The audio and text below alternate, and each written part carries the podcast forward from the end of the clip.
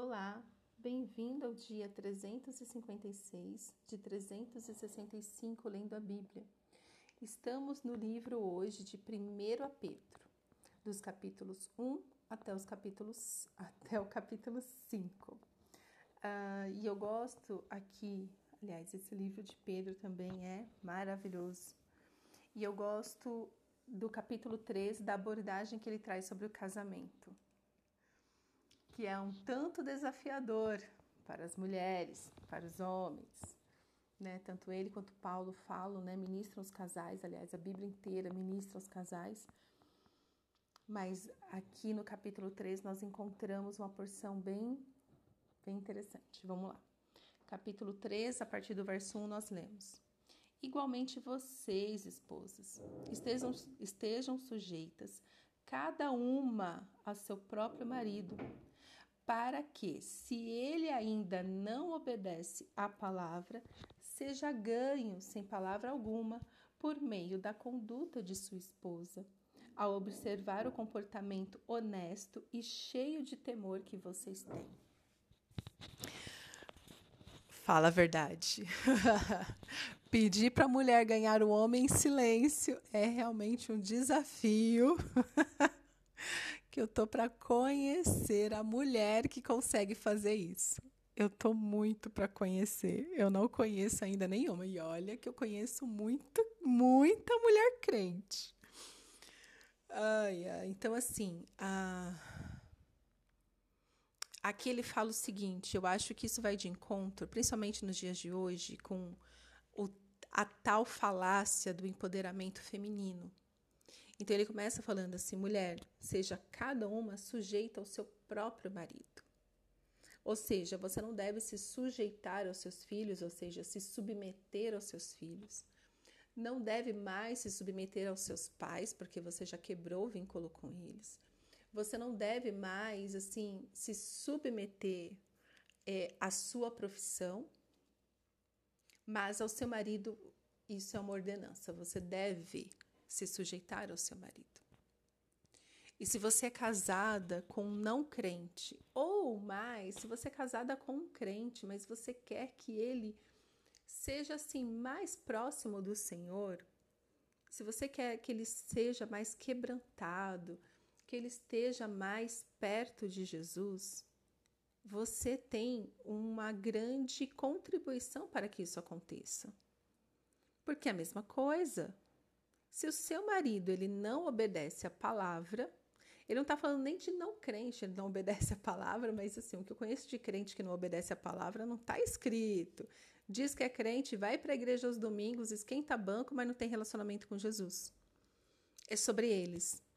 Então você deve ganhá-lo sem palavra alguma.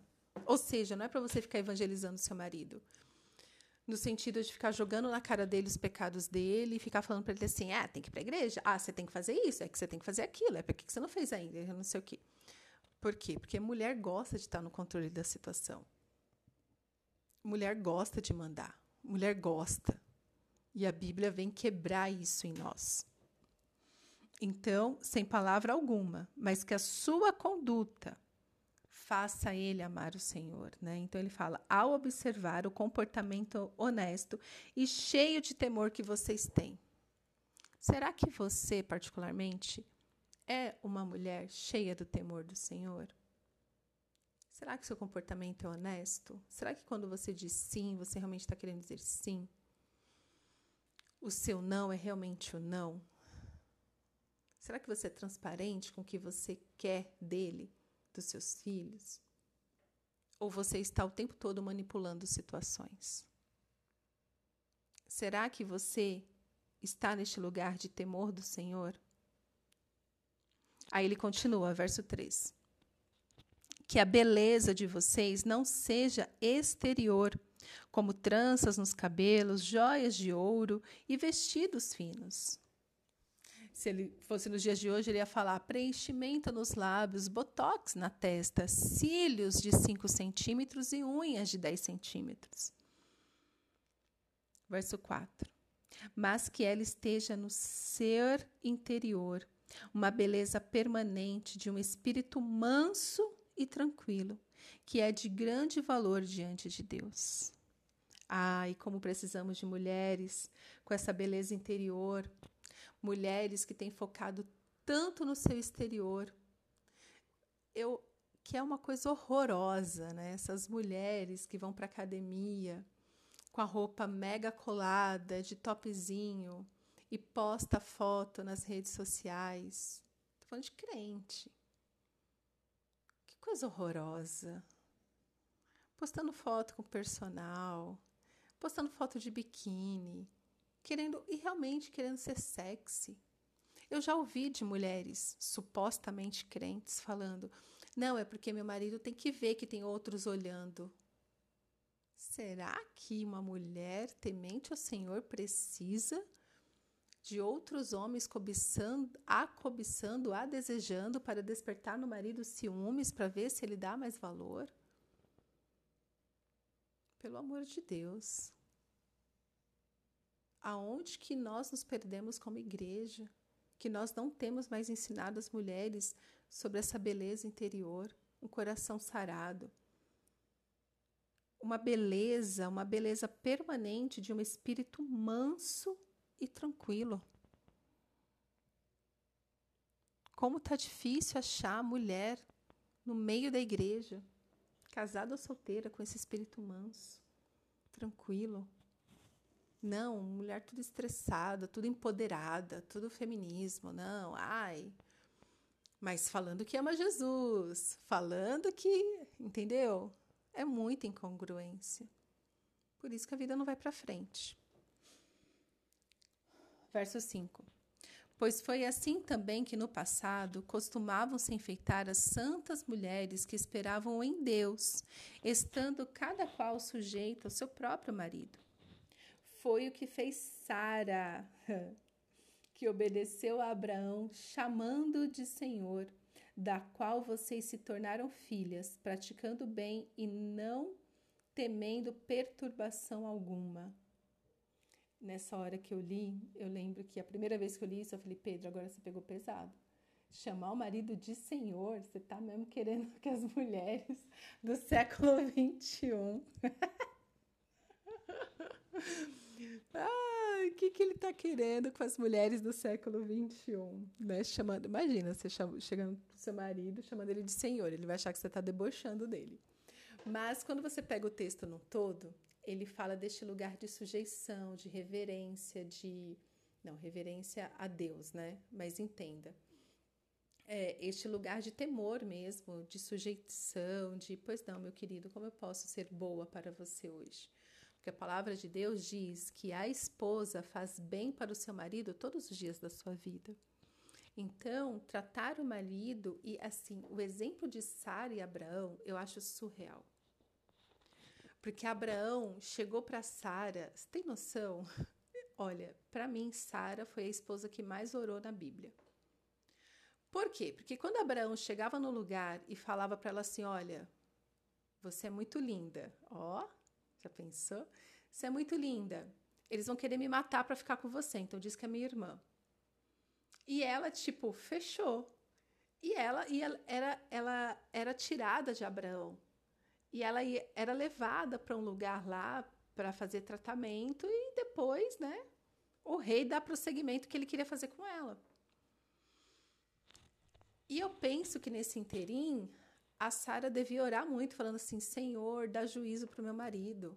Olha o que eu estou fazendo. Olha o que está acontecendo. Eu não quero ficar com outro homem, eu quero ficar com meu marido. E aí Deus vinha, intervinha e falava assim: Abraão, e, e, fazia tudo aquilo que a gente sabe que aconteceu. Eu estou falando que é a minha impressão, tá? Isso não está escrito na Bíblia. Eu não estou acrescentando nada na Bíblia pelo amor de Jesus Cristo. Mas eu tenho para mim que Sara foi essa mulher de oração pedindo para o marido dela ter juízo. Porque nas duas vezes que isso aconteceu, foi realmente uma intervenção divina que não permitiu que ela se corrompesse contra o homem, ela permanecesse somente mulher de Abraão. Mas ela nunca afrontou Abraão falando assim: Eu não vou, seu doido! Você tá maluco? Entendeu? Acho então, que é nesse sentido de, ao invés de você, lógico, espero que seu marido não queira fazer isso com você, em nome de Jesus, ele não vai fazer. Mas entenda a lição por detrás disso. Ao invés de você ficar guerreando com seu marido, de você ficar brigando com ele, de você, ficar impondo as coisas, manipulando a situação. Eu conheço uma esposa que ela é uma vida de mentiras. Toda vez que eu encontro com ela, que ela fala uma coisa, ela é tão manipuladora que ela mente, é uma mentirinha aqui, uma mentirinha ali para cobrir a outra mentira que faz de tal jeito. Ela vive no fantástico mundo de Bob. Eu falei isso para ela uma vez. Eu falei: para de mentir, você está manipulando situações para ver se o seu marido faz isso, isso, aquilo. Ela, ai, mas se eu não fizer assim, ele não faz. Entendeu? Então para, para de ser manipuladora, para de ser mentirosa. Para de discutir com seu marido, para de tentar controlar a situação e ore mais a Deus pelo seu marido. Se sujeite a ele, sim. Lógico, né? Se não for para cometer um pecado, se sujeite, faça a comida que ele gosta, cuide das coisas dele, cuida da casa, cuida da roupa dele. Se sujeite e ore a Deus. Ore, porque quem faz o milagre é o Senhor, não é a sua é, não, não, é o, não é você vencer o seu marido pelo cansaço de tanto que você fala. Mas sim você lutar com as armas espirituais para que o Senhor faça o milagre que só Ele pode fazer. Ninguém mais pode. E para os maridos, para as mulheres, tudo isso, né? E para os maridos, verso 7. Maridos, vocês igualmente vivam a vida comum do lar com discernimento, dando honra à esposa, por ser a parte mais frágil e por ser coerdeira da mesma graça da vida. Agindo assim, as orações de vocês não serão interrompidas. Logo, eu ouso dizer que tem muitos casais padecendo desfalecendo por causa disso.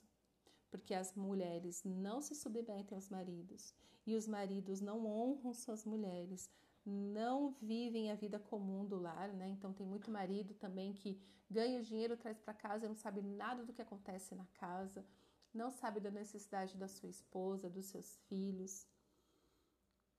Não honra a esposa.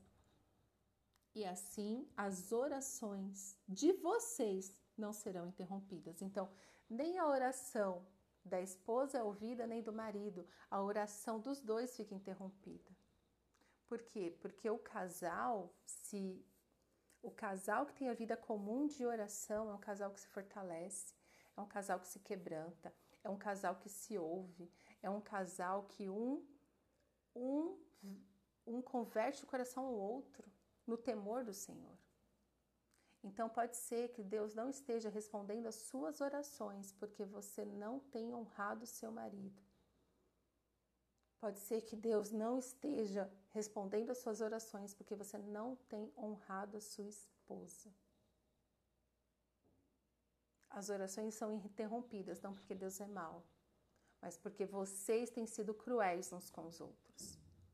Vocês têm negligenciado a aliança que firmaram no altar do Senhor.